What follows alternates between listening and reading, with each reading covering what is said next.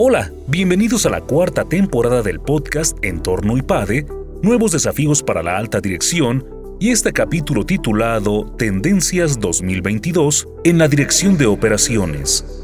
Hay una constante preocupación e inestabilidad tanto por la mano de obra como por las cadenas de suministro. Uno de los principales retos es continuar teniendo una flexibilidad para adaptarnos a la inestabilidad. Rodrigo Garza Burgos, director del área de dirección de operaciones, nos habla sobre ello en este capítulo.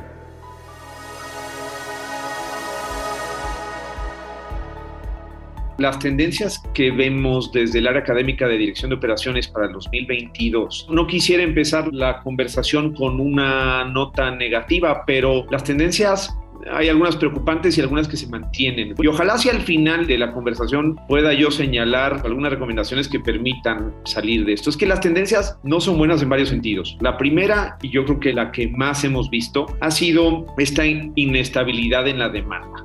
Yo creo que la inestabilidad en la demanda se seguirá presentando para 2022, lo cual eso genera como esta continuidad en la incertidumbre. Ahora, esa inestabilidad en la demanda también viene acompañada de otra tendencia que arrastramos de 2021, que tiene que ver con las disrupciones en la cadena de suministro. El año pasado, especialmente el 2021, vimos grandes disrupciones en la cadena de suministro. La expectativa es que estas disrupciones sigan y sigan en dos sentidos, en que esta misma inestabilidad se siga presentando disrupciones, movimientos faltantes, rupturas, eso va a seguir ocurriendo, aunque sí hay una tendencia distinta, ¿no? Como una de las cosas que sucede en las cadenas de suministro es que tienden a oscilar. Entonces estamos pasando de estas disrupciones, iremos transitando hacia una oscilación en el sentido contrario. ¿Cuándo? Es dificilísimo saberlo, no lo sé, pero vamos a empezar a oscilar hacia el otro lado donde empecemos a tener quizás excesos de inventarios. Entonces habría que tener cuidado con eso. Otro tema relacionado en estas tendencias es que hay inestabilidad en la fuerza laboral. Hay una inestabilidad y por ejemplo esta oleada del COVID, de la variante Omicron, pues es un claro ejemplo, ¿no? Y cuántas personas dejaron de ir a trabajar, cuántas personas faltaron a sus trabajos o tuvieron que tomarse unos días. Por ejemplo, parte de las disrupciones en la cadena de suministro ahora estuvieron ocasionadas también, por ejemplo, por, hombre, no tener personal suficiente para operar un puerto en China y eso afecta a las cadenas globales. Entonces, esa es la tercera tendencia, esta también inestabilidad en la fuerza laboral. Y tengo que sumar una más, pues tenemos temas geopolíticos que también van a afectar en las cadenas de suministro. Entonces, esa es un poco la tendencia y lo que vemos para este año. Seguimos con esta preocupación y esta inestabilidad tanto por la parte laboral, ¿no? la mano de obra, como por la parte de las cadenas de suministro. Hombre, con esa tendencia a una posible normalización o una oscilación hacia el sentido contrario en los niveles de inventario en las cadenas. Los principales retos a atender desde el área de dirección de operaciones en un entorno como este, yo creo que hay,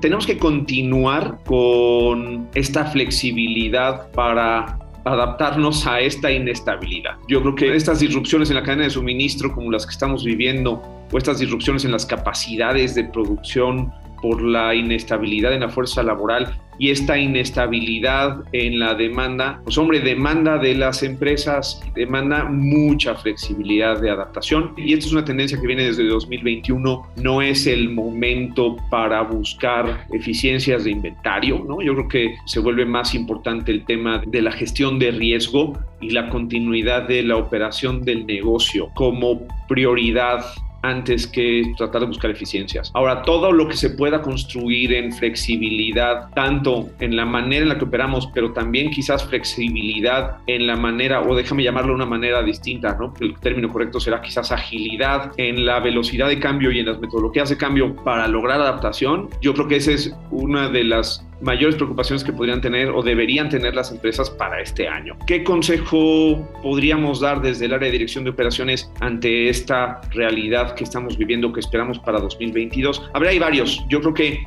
si bien el panorama tristemente no, no es claro, no ha cambiado, el panorama sigue siendo esta gran inestabilidad que llevamos ya dos años viviendo, hay cosas que hacer y hay cosas que hacer que, que vale la pena tomar en cuenta. Una, además de construir esta flexibilidad o esa capacidad de adaptación, yo creo que es un gran momento, se vuelve más importante tener capacidades de digitalización en temas de cadena de suministro, pensando en que, a ver, tomar decisiones de cadena de suministro y es tan complejo, tan, tan complejo, que es el, a ver, es una gran oportunidad y es una gran necesidad meternos a temas de digitalización y toma de decisiones basadas en datos en relación a la cadena de suministro. Por ejemplo, temas que antes en una operación normal hubieran sido relativamente sencillos, ¿no? Como los niveles de inventario, como el tamaño de los pedidos, el tamaño de los lotes, la frecuencia de los embarques. Cuando estamos metidos en una complejidad tal, yo creo que vale la pena ahora tratar de ir buscando por lo menos esa generación de datos que nos permitan tomar decisiones de una mejor manera. Esa es una de las primeras cosas que en temas de digitalización, particularmente en cadena de suministro, vale la pena ir por ahí. La otra tiene que ver con lo que decíamos de la poca disponibilidad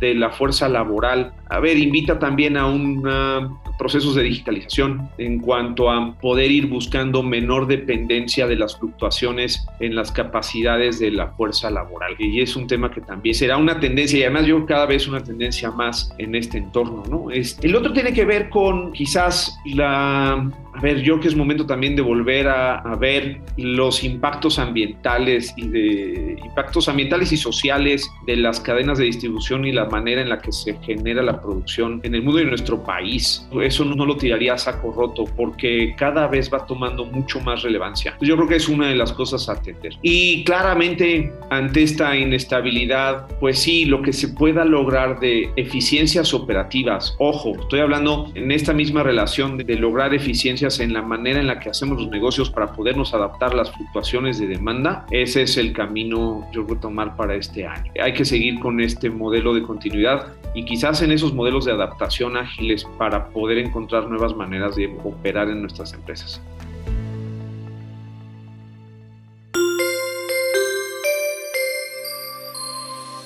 Suscríbete a nuestro canal de YouTube IPADE News Media y visita ipade.mx diagonal blog.